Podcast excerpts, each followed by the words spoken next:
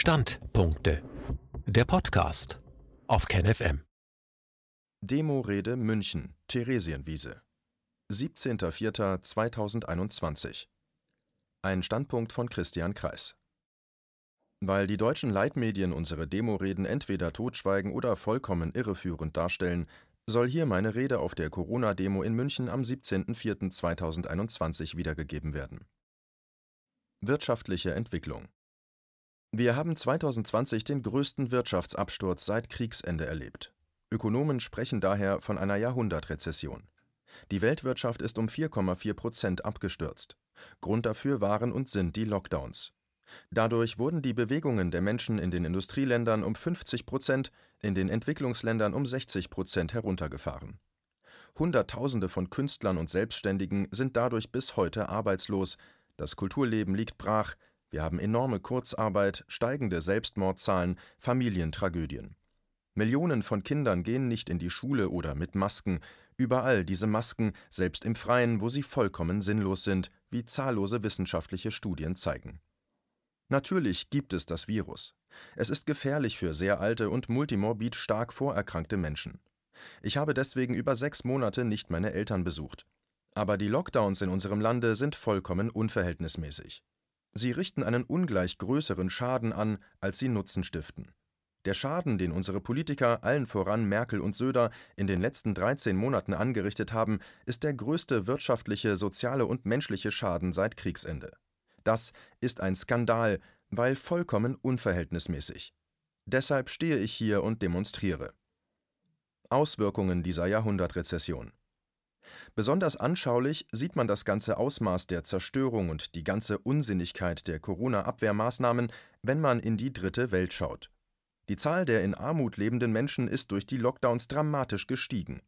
Am schlimmsten hat es die Kinder erwischt. Momentan verhungern weltweit wegen der Lockdowns in den Entwicklungsländern etwa 12.000 zusätzliche Kinder pro Tag.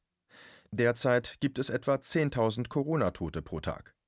Das Median- und Durchschnittsalter der an oder mit Corona Verstorbenen liegt um die 80.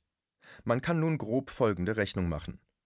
Wenn man annimmt, dass die an oder mit Covid Verstorbenen vielleicht noch eine Lebenserwartung von drei bis fünf Jahren gehabt hätten, so heißt das, dass durch Covid derzeit etwa 30.000 bis 50.000 Lebensjahre vernichtet werden. Nimmt man an, dass die durch die Lockdowns derzeit zusätzlich verhungernden 12.000 Kinder pro Tag noch eine Lebenserwartung von 60 bis 70 Jahren gehabt hätten, so heißt das, dass durch die Lockdowns 720.000 bis 840.000 Lebensjahre vernichtet werden.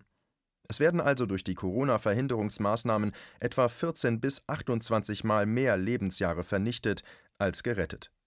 In diesen Zahlen ist noch nicht das Leid durch die geschlossenen Schulen, das Wegsperren der Kinder zu Hause, die stark gestiegenen Suizide, die aufgeschobenen Arztbesuche usw., so also die ganzen sozialen und gesundheitlichen Folgekosten enthalten. Ich rechne daher damit, dass durch die Corona-Verhinderungsmaßnahmen in der dritten Welt mindestens 30 bis 50 Mal so viele Lebensjahre vernichtet wie gerettet werden. Auch bei uns in Deutschland werden meiner Einschätzung nach durch die Corona-Verhinderungsmaßnahmen sehr viel mehr Lebensjahre vernichtet als gerettet. Man verkauft uns hier einen Genozid als Heilmaßnahme. Das ist eine gigantische Lüge, deshalb stehe ich hier und demonstriere. Unverhältnismäßigkeit auch bei uns. Diese Lockdowns sind vollkommen unverhältnismäßig. Der Schaden ist ungleich höher als der Nutzen. Das gilt auch für Deutschland. Professor Raffelhüschen, ein Rentenexperte, hat ausgerechnet, dass in Deutschland durch die Lockdowns 10 bis 100 Mal so viele Lebensjahre vernichtet als gerettet werden. Selbst der frühere amerikanische Finanzminister Stephen Mnuchin sagte letzten Sommer im Juni, wenn eine zweite Corona-Welle kommt, dann wird es keine Lockdowns geben, denn die seien unverhältnismäßig. Der Schaden sei größer als der Nutzen, selbst der gesundheitliche. Von dieser Einsicht sind wir in Deutschland noch weit entfernt, Unsere ergriffenen Covid-Maßnahmen waren und sind vollkommen unverhältnismäßig. Mittel und Zweck stehen in keinerlei vernünftigem Verhältnis. Wir müssen sie sofort beenden, deshalb stehe ich hier und demonstriere. Was sagen unsere Politiker und die Presse dazu? Entwicklungsminister Müller, CSU, weiß das, was ich gerade zu den Entwicklungsländern gesagt habe, ganz genau. Der CSU-Minister sagte 2020, Zitat, an den Folgen der Lockdowns werden weit mehr Menschen sterben als am Virus. Zitat Ende. Die einzig logische Konsequenz aus dieser Erkenntnis des Herrn Müller sollte, bei gesundem Menschenverstand betrachtet sein, dass man sofort die Lockdowns beendet. Denn dann würden auch die dadurch verursachten Tode beendet. Aber genau das sagt der CSU-Minister nicht, sondern nennt alle möglichen irrelevanten Gegenmaßnahmen. Das ist in hohem Ausmaß heuchlerisch und verlogen. Genauso macht es die NGO Oxfam, die Zahlungen von der Großindustrie bekommt, und die Süddeutsche Zeitung. Alle schweigen sich aus über die einzig sinnvolle Maßnahme, die sofortige Beendigung der Lockdowns. Das ist ungeheuer irreführend, heuchlerisch und verlogen. Deshalb stehe ich hier und demonstriere. Apropos Medien. Nicht nur zum Elend in anderen Ländern berichten unsere Staats- und Mainstream-Medien heuchlerisch und verlogen, sondern auch zu Modellen, die anders, menschlicher mit diesem Virus umgehen, zum Beispiel zu Schweden, dem Lieblingsfeind der deutschen Staats- und Privatmedien. Die Staatsmedien bekommen ihre Order von oben, unsere Privatmedien sind in den Händen von einem knappen Dutzend von Milliardärs- und Multifunktionärsfamilien, die uns wegen ihrer Milliarden Tag und Nacht mit ihrer Privatmeinung beschallen dürfen. In Schweden war der Umgang mit dem Virus tatsächlich völlig anders als bei uns, extrem menschlich statt unmenschlich und freiheitsverachtend wie in Deutschland. Es gab praktisch keine Masken, keinen Maskenzwang, keine Lockdowns, keine Schulschließungen, wenig Angst, so gut wie keine Denunziationen. Es war einfach ein menschlicher Umgang mit dem Virus. Das hat die deutschen Politiker und Medien in ihrem Hochmut ungeheuer gestört, denn dadurch wurde ja tagtäglich der unmenschliche, freiheitsabwürgende, zerstörerische, permanent angstschürende Umgang mit dem Virus in Deutschland in Frage gestellt. Also wurden die schwedischen Maßnahmen irreführend, verzerrt und verlogen dargestellt, damit die guten deutschen Leser nicht auf dumme Gedanken kommen. Deshalb wurde dieses menschliche Gegenbeispiel niedergemacht. Im Deutschlandradio konnten wir am 5.8.2020 lesen, Schweden verzeichnet trotz lockerer Corona-Maßnahmen einen mit Deutschland vergleichbaren Wirtschaftseinbruch. Das war eine Lüge in den deutschen Staatsnachrichten. Denn zu dieser Zeit war der Wirtschaftsabsturz in Deutschland ziemlich genau doppelt so stark wie in Schweden. In der Süddeutschen Zeitung schrieb am 24.08.2020 der Leiter der Wirtschaftsredaktion Dr. Mark Beise, Zitat, Die ökonomischen Kosten sind in beiden Ländern praktisch gleich. Zitat Ende. Entweder kann der Mann, Dr. Mark Beise, keine Zahlen lesen, dann ist er auf dem falschen Posten als Chef des Wirtschaftsressorts. Oder Dr. Mark Beise, Leiter der Wirtschaftsredaktion der Süddeutschen Zeitung, hat gelogen. Ich wiederhole, Dr. Mark Beise, Leiter der Wirtschaftsredaktion der Süddeutschen Zeitung, hat gelogen. Die Bild-Zeitung schrieb am 20.08.2020, Zitat, Wegen Corona, Schweden hat die meisten Todesfälle seit 150 Jahren, Zitat Ende. Das war eine absolut irreführende Darstellung, denn was die Bild-Zeitung verschwieg, war, dass sich die Einwohnerzahl in Schweden in diesen 150 Jahren verzweieinhalbfacht hatte. Die Gesamtmortalität Schwedens pro eine Million Einwohner lag 2020 nicht signifikant höher als in den Jahren 2016, 2017 und 2018. So läuft in Deutschland die Berichterstattung in den Mainstream-Medien. Selbst die Covid-Mortalität Schwedens ist niedriger als in einigen anderen Ländern und nicht sehr viel höher als in Deutschland. Unsere Leitmedien berichten in einem Ausmaß unehrlich, unwahrhaftig, heuchlerisch und lügnerisch, dass es schier unfassbar ist. Deshalb stehe ich hier und demonstriere. Die Schere geht auf. Gewinner und Verlierer. Bis jetzt haben wir einen Blick auf das Elend geworfen, das durch die Lockdowns verursacht wird. Jetzt wollen wir uns einmal die Gegenseite ansehen. Während auf der einen Seite Millionen von Menschen durch unsere Bundesregierung, durch unsere Landesregierung ins Unglück gestürzt, in die Existenzaufgabe gestürzt, in Arbeitslosigkeit gestürzt werden, profitieren auf der anderen Seite einige wenige Großkonzerne und Multimilliardäre in noch nie dagewesenem Maße von dem Elend der anderen. Ich betone, sie profitieren durch, wegen des Elends. Weil zahllose Selbstständige und Mittelständler in den Untergang getrieben werden, werden die Großen reich und reicher, Stichwort Amazon. Mögen die Innenstädte zugrunde gehen, es profitieren die großen Konzerne und die Oligarchen Milliardäre dahinter.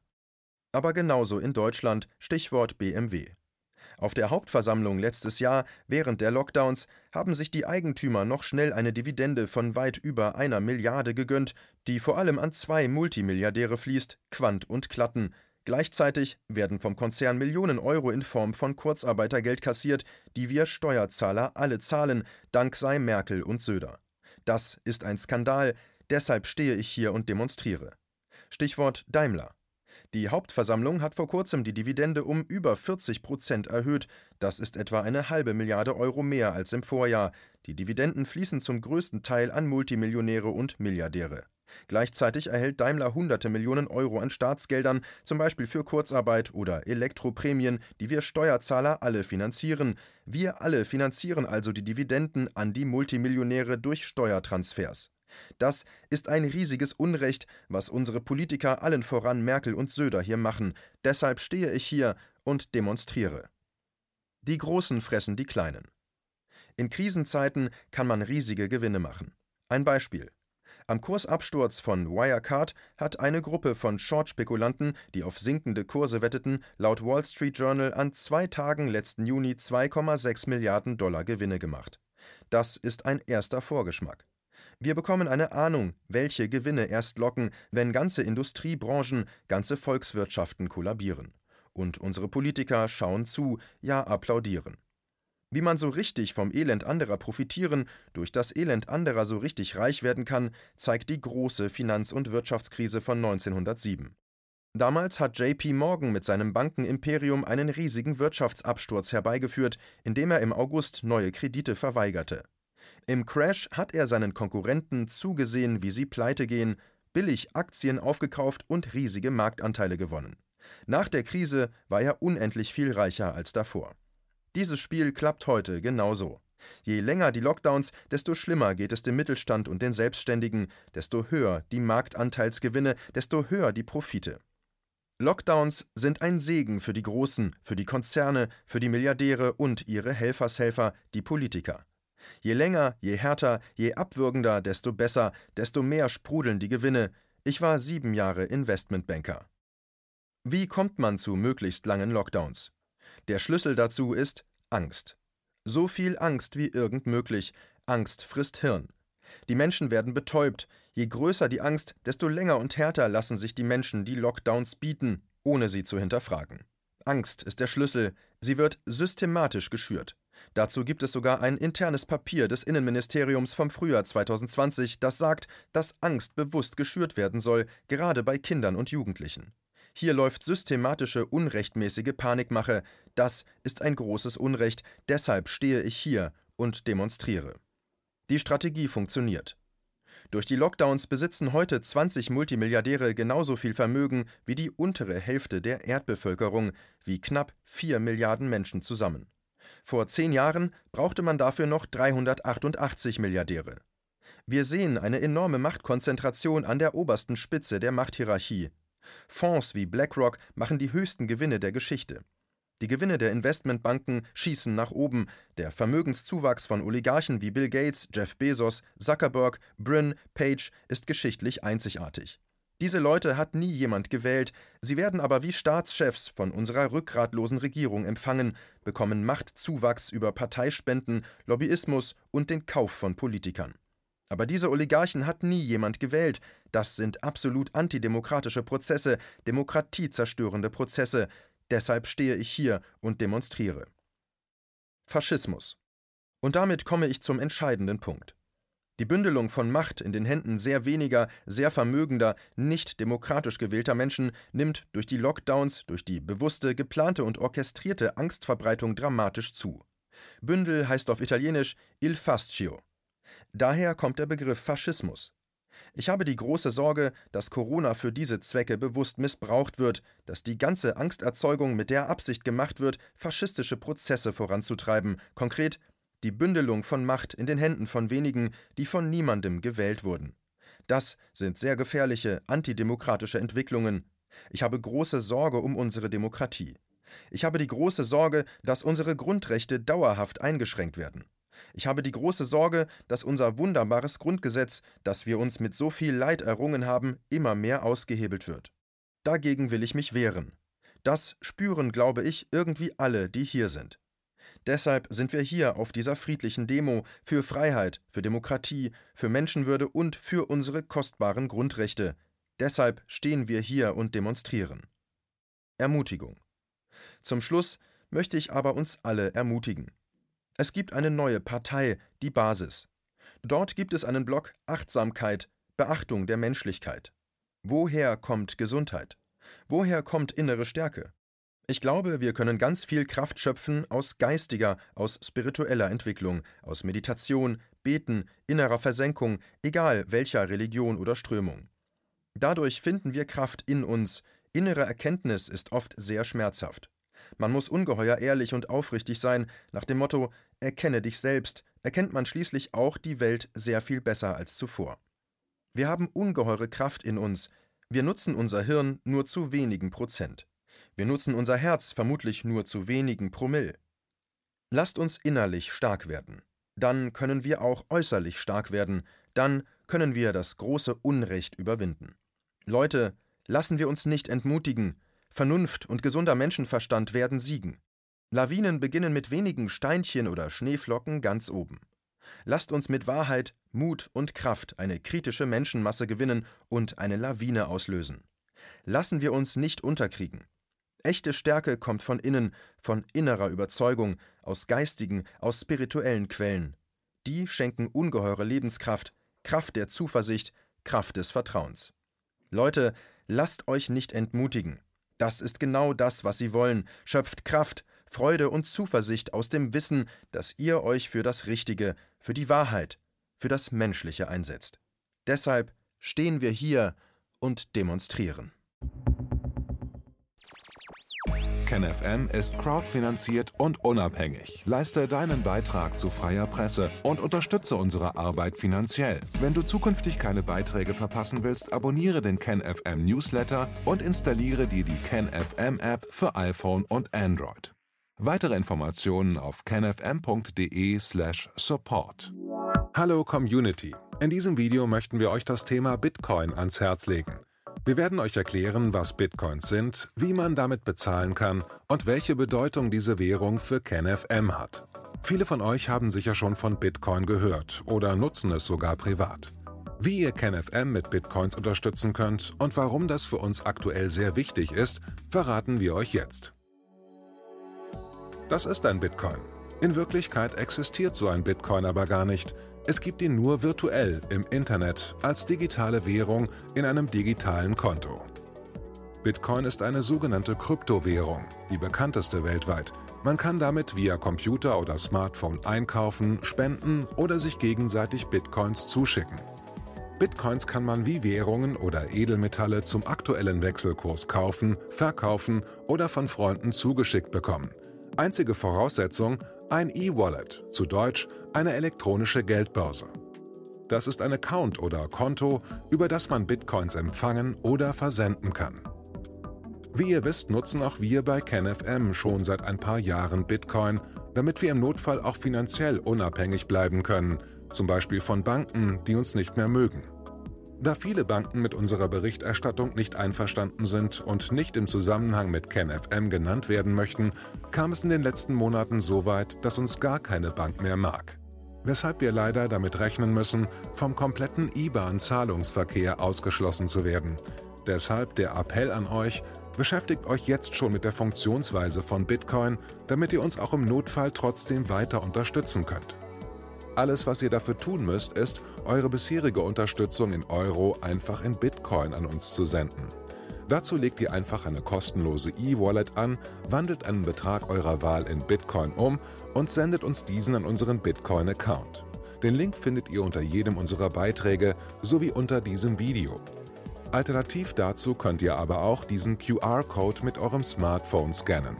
Übrigens, eine detaillierte Schritt-für-Schritt-Anleitung haben wir zum Nachlesen für euch schon einmal vorbereitet. Ihr findet sie auf canfm.de/bitcoin.